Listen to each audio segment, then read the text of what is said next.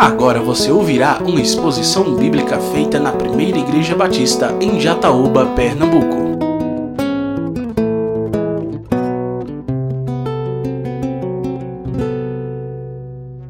Como disseram os anjos aos pastores: Eis que vos trago novas de grande alegria.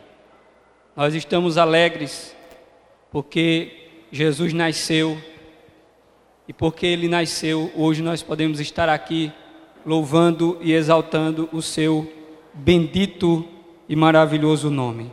Abra a palavra de Deus nessa noite, mais uma vez. Você que trouxe sua Bíblia, abra em Lucas capítulo 2. Lucas capítulo de número 2. Nós vamos ler do verso 1 até o versículo de número 20. Lucas capítulo 2, verso 1 ao, até o 20, que diz a palavra do Senhor. Naqueles dias foi publicado um decreto de César Augusto, convocando toda a população do império para recensear-se. Este, o primeiro recenseamento, foi feito quando Quirino era governador da Síria. Todos iam alistar-se, cada um à sua própria cidade. José também saiu da Galileia, da cidade de Nazaré, e foi para a Judéia, até a cidade de Davi, chamada Belém, por ser ele da casa e família de Davi, a fim de alistar-se com Maria, sua esposa, que estava grávida. E aconteceu que, estando eles ali, chegou o tempo de ela ter a criança. Então Maria deu à luz o seu filho primogênito, enfaixou o menino e o deitou numa manjedoura, porque não havia lugar para eles na hospedaria. Havia naquela mesma região pastores que viviam nos campos e guardavam os seus rebanhos durante as vigílias da noite. E o anjo do Senhor desceu aonde eles estavam e a glória do Senhor brilhou ao redor deles, e ficaram tomados de grande temor. O anjo, porém, lhes disse: Não tenham medo, estou aqui para trazer boa nova de grande alegria, que será para todo o povo. É que hoje, na cidade de Davi, lhes nasceu o Salvador, que é Cristo, o Senhor. Isto será sinal a vocês vocês encontrarão uma criança envolta em faixas e deitada em uma manjedoura. E de repente apareceu com o anjo uma multidão do exército celestial, louvando a Deus e dizendo: Glória a Deus nas maiores alturas e paz na terra entre os homens a quem ele quer bem. Quando os anjos se afastaram deles e voltaram para o céu, os pastores disseram uns aos outros: Vamos até Belém e vejamos os acontecimentos que o Senhor nos deu a conhecer. Foram depressa e encontraram Maria e José e a criança deitada na manjedoura. E vendo isso, divulgaram o que lhes tinha sido dito a respeito deste menino. Todos os que ouviram isso se admiravam das coisas relatadas pelos pastores. Maria, porém, guardava todas estas palavras, meditando-as no seu coração. E os pastores voltaram glorificando e louvando a Deus por tudo o que tinham ouvido e visto, como lhes tinha sido anunciado. Amém? Obrigado, Deus. Muito grato sou porque o Senhor enviou o teu filho Jesus para nos trazer vida, para nos trazer salvação. Que esta palavra nesta noite possa alcançar corações nessa noite e que Cristo se torne o Rei, o Senhor da vida de todos que se encontram aqui nesta noite, para a glória do Teu nome. Amém. Amados irmãos e amigos que estão conosco nessa noite, é, que é o Natal? Que o Natal representa? Nós vivemos em um contexto histórico, cultural, e que, infelizmente, infelizmente, é, distorceu esta realidade, mudou o sentido deste acontecimento. E muitos, nos dias de hoje, confundem, não têm a convicção, a certeza do que realmente é o Natal. As pessoas estão confusas, porque a mensagem do verdadeiro Natal tem, de certa forma, havido uma tentativa de ofuscá-la, de tentar fazer com que a verdadeira mensagem do Natal, o verdadeiro Natal, não seja conhecido por todos.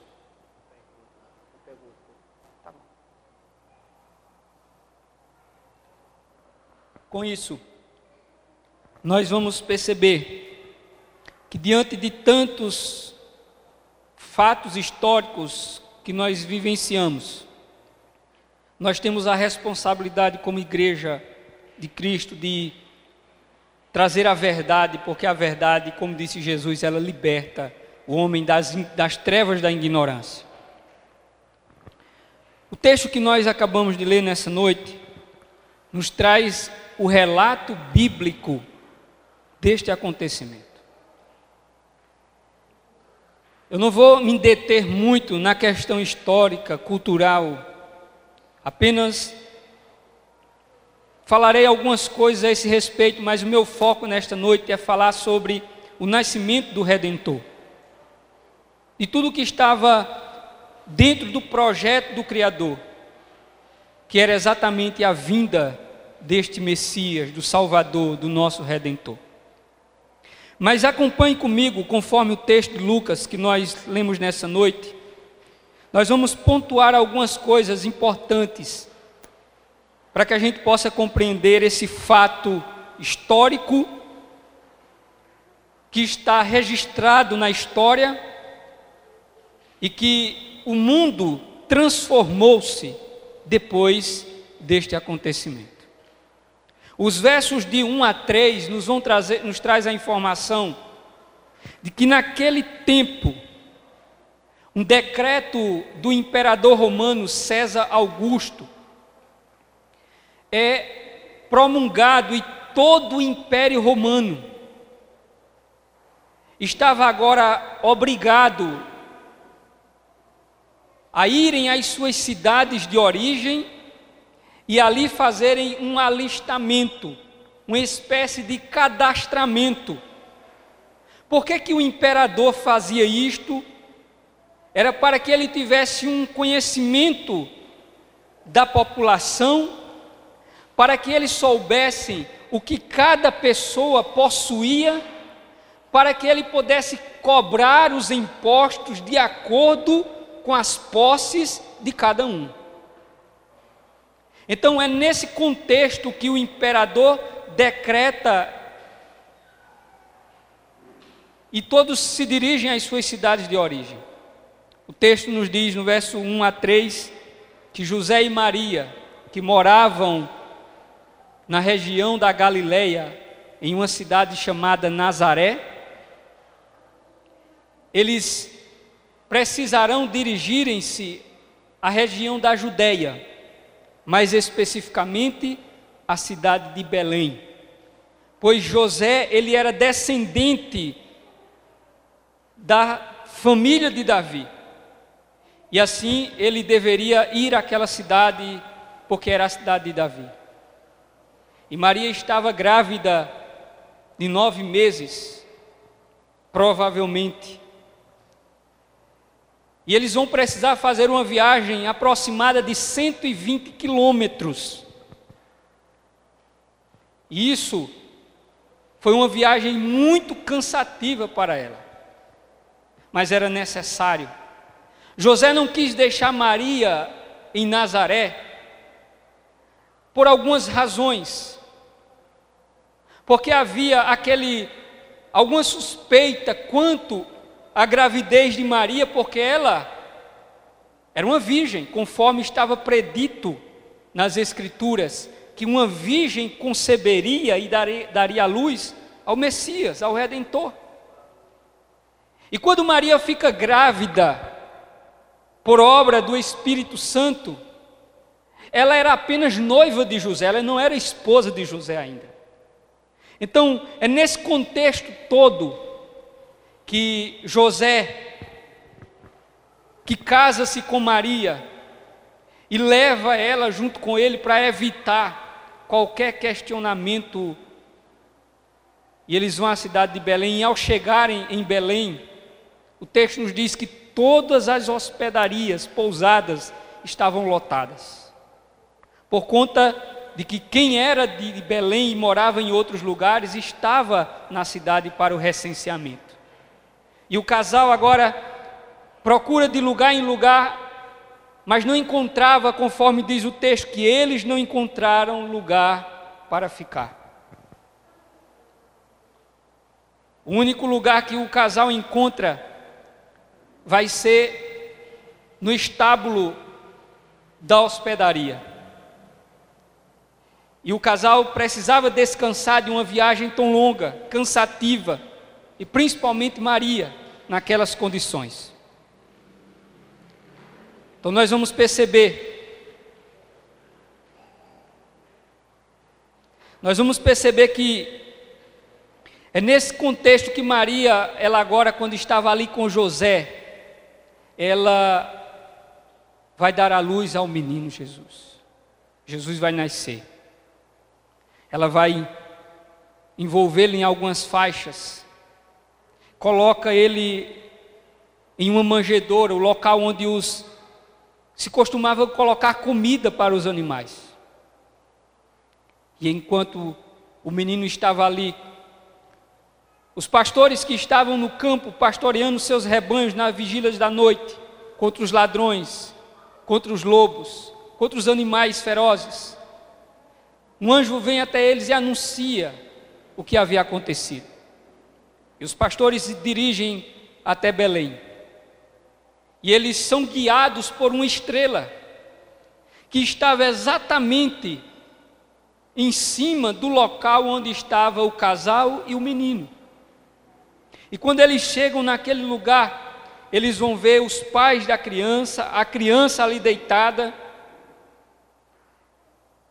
e eles relatam para o casal tudo que os anjos disseram para eles.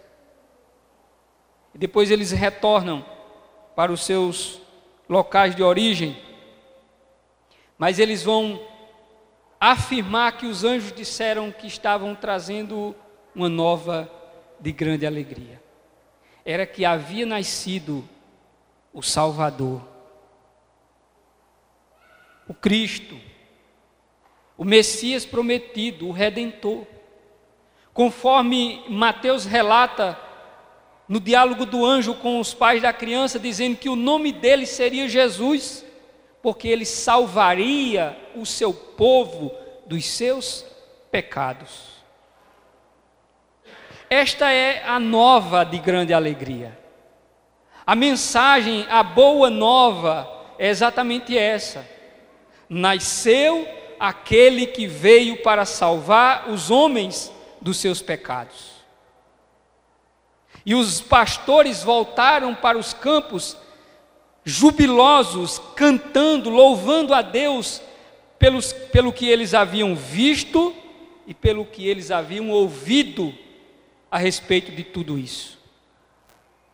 E os pais da criança que estavam ali com eles, com ele, diz o texto que Maria, ela guardava em seu coração tudo que foi dito pelos pastores, por meio dos anjos, e ela guardava no seu coração, sabendo que ela havia dado a luz ao Filho de Deus, ao Redentor, ao Salvador, ao Messias prometido.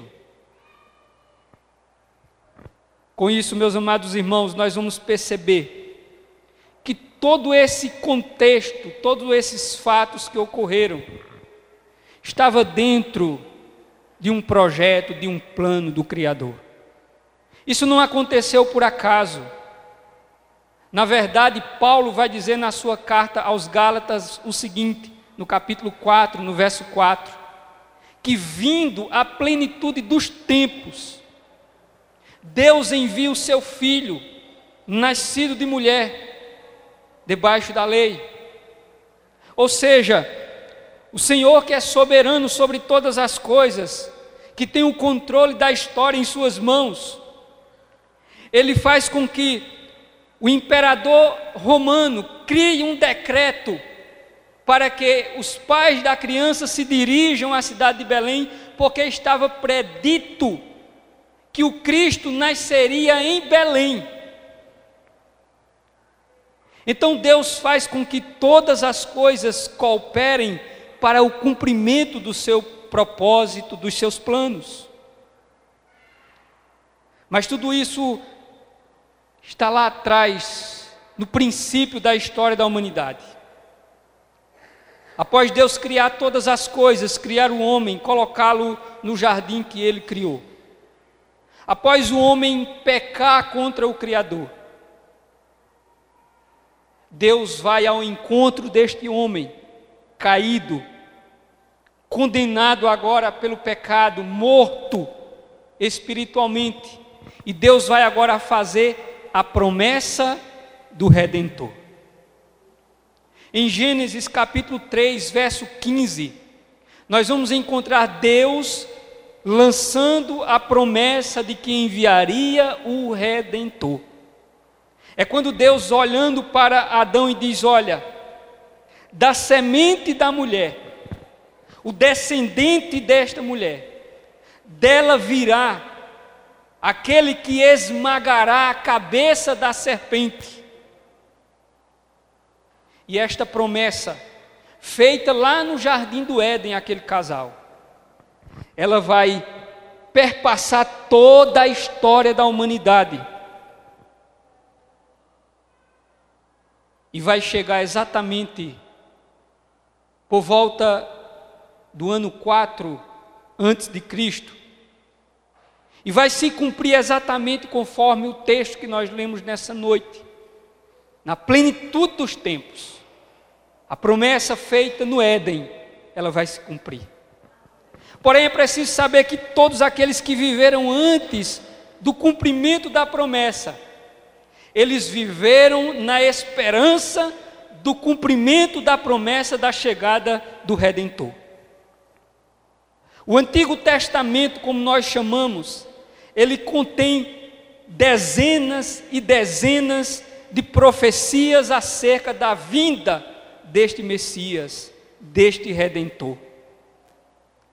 E uma das profecias nós encontramos no livro do profeta Isaías, no capítulo 7, no verso 14, que estava lá predito o seguinte: que haverá um sinal, uma virgem dará à luz um filho, e o seu nome será chamado de Emanuel, que significa Deus conosco.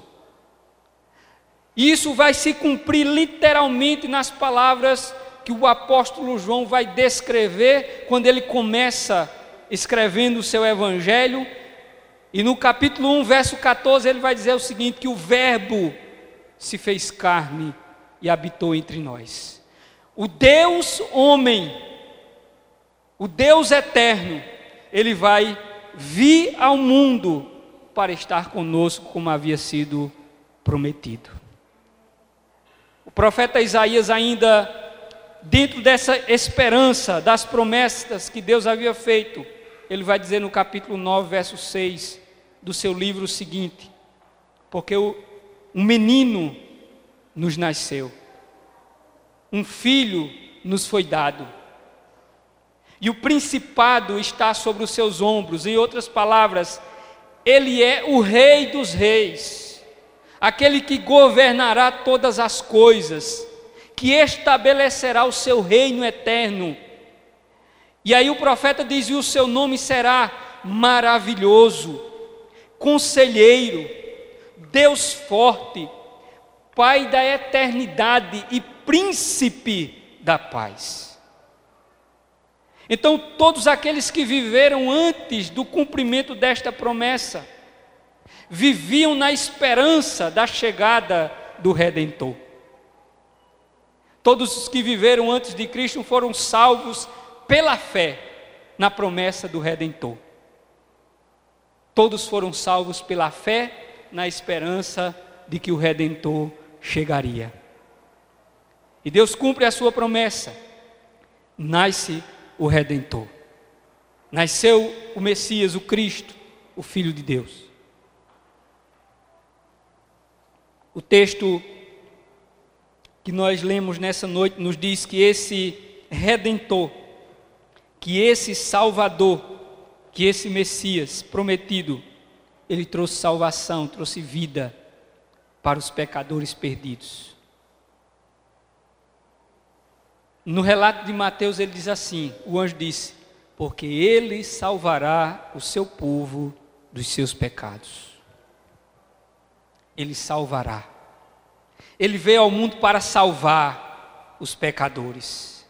Conforme João descreve no seu evangelho, no capítulo 3, no verso 16 e 17, João vai dizer assim: Porque Deus amou o mundo de uma maneira tal, que deu o seu único filho, para que todo aquele que nele crê não pereça, mas tenha a vida eterna. Porque Deus enviou o seu filho ao mundo não para condenar o mundo, mas para que o mundo fosse salvo por ele. Cristo veio para salvar, porque o mundo já está condenado.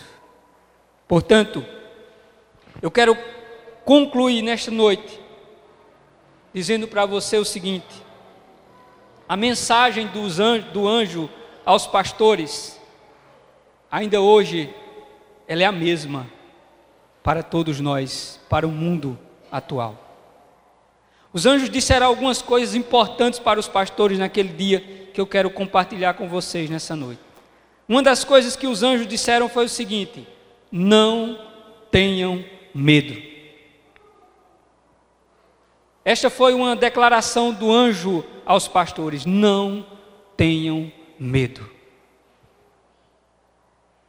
E esta expressão, nós podemos ouvi-la muitas vezes tanto no Antigo quanto no Novo Testamento, o Senhor dizendo para o seu povo, para os seus filhos: não tenham medo, não temas, porque eu sou contigo. O Senhor disse para os pastores: não tenham medo. O anjo vai dizer ainda: eu estou trazendo uma notícia boa para vocês. O que eu quero dizer para vocês aqui nesta noite é o seguinte: eu tenho uma notícia boa para dar para vocês. Em um mundo que está em um caos, onde as coisas estão humanamente fora do controle, porque as coisas humanamente falando estão fora de controle, mas não estão fora do controle de Deus. Mas eu quero dizer uma boa notícia para você aqui nesta noite: é que o Redentor ele nasceu e ele veio para nos trazer vida. Esta é a boa notícia. A igreja descansa nesta promessa, nesta esperança da vinda, da chegada daquele que veio para nos salvar dos nossos pecados. Se nós estamos aqui é porque ele nasceu. Por isso que nós estamos aqui. Por isso nós precisamos ter esperança. E o, anjo disse ainda: uma coisa muito importante para aquelas pessoas que estavam ali: paz, paz na terra aos homens a quem Deus quer bem. Há uma tradução aí que ela não está correta. Há uma tradução que as pessoas dizem assim: paz na terra aos homens de boa vontade. Essa tradução não está certa. Essa tradução não é correta. A tradução correta do texto bíblico é quando diz assim: paz na terra aos homens a quem Deus quer bem. Esta paz, meus irmãos, é a paz que diz respeito à reconciliação do homem com Deus, do homem que era inimigo de Deus, mas que por meio de Cristo nós fomos reconciliados com Deus. Nós agora temos paz com Deus, conforme diz Paulo, que sendo justificados pela fé, nós agora temos paz com Deus. É esta paz que os anjos disseram para os pastores: paz na terra aos homens a quem Deus quer bem. E aí eu entendo que uma, de uma expressão que Paulo vai usar na sua carta: se Deus é por nós, quem será contra nós? O reverendo Augusto Nicodemos ele escreveu um livro ultimamente que o título do livro era E se Deus for contra nós? Mas aqueles que receberam a paz de Deus, Deus não é contra eles. Deus não é contra aqueles que ele deu a eles a sua paz. Deus não é contra eles. Por isso que descanse, renove a sua esperança. Natal é motivo de renovar a nossa esperança naquele que veio para nos redimir dos nossos pecados, para nos dar vida, vida eterna. O autor e escritor William Hendricks, comentando sobre esse texto de Lucas, ele disse o seguinte certa vez: Não foi porque o hospedeiro fosse cruel ou não hospitaleiro, mas porque a estalagem já estava cheia. Assim também, diz William Hendricks, fazendo uma aplicação desse texto, assim também há corações que nunca recebem a Cristo. Ele está dizendo, assim como aquelas hospedarias estavam lotadas, não receberam o Messias, o Cristo. Ele diz que há corações que estão ocupados. E por isso não conseguem receber a Cristo. E isso não porque eles o odeiam definitivamente, mas simplesmente porque os seus corações já estão ocupados por pensamentos de riquezas, honras, prestígios, prazeres, negócios e etc. Muitas vezes o coração dos homens está ocupado com estas outras coisas e não existe espaço no coração do homem para que Cristo possa entrar, porque o homem tem ocupado seu coração com muitas outras coisas. Assim como aconteceu naquela hospedaria. Portanto, não tem lugar para Jesus, nem tem tempo para refletir sobre Sua vontade, nem desejos de deixar o seu caminho para fazer o que agrada a Deus. Os homens, a humanidade, têm ocupado seu coração com coisas em que não existe espaço para que o Criador, o Redentor, possa se abrigar no coração do pecador. Jesus disse certa vez o seguinte: Aonde estiver o vosso tesouro, ali estará o vosso coração. Aquilo que ocupa os nossos corações são aquilo que nós consideramos como coisas de valor. E muitas vezes a humanidade tem colocado coisas como sendo mais importantes do que o próprio Cristo e por isso que ele não consegue entrar no coração de muitos. Concluo dizendo o seguinte: se Cristo é o seu Senhor, não tenha medo, alegre-se, viva com esperança, pois Deus não está mais contra você, Ele agora é por você. Amém?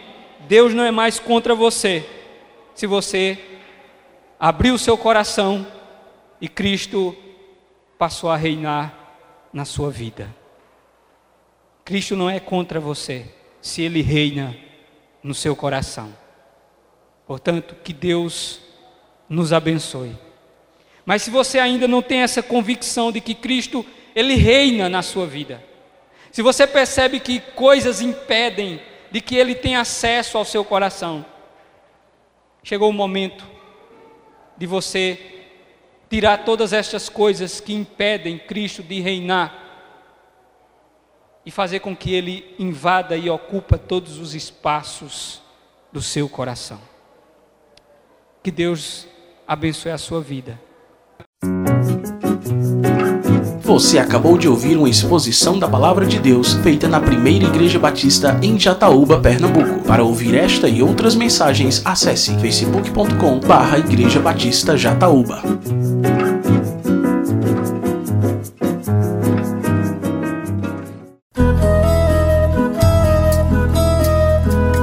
Conheça nossa comunidade. A primeira Igreja Batista em Jataúba está localizada na rua José Alvino de Lima, número 174, bairro Matadouro, próximo ao Clube Municipal. Para saber mais detalhes de nossa programação semanal, acesse facebook.com barra Igreja Batista Jataúba.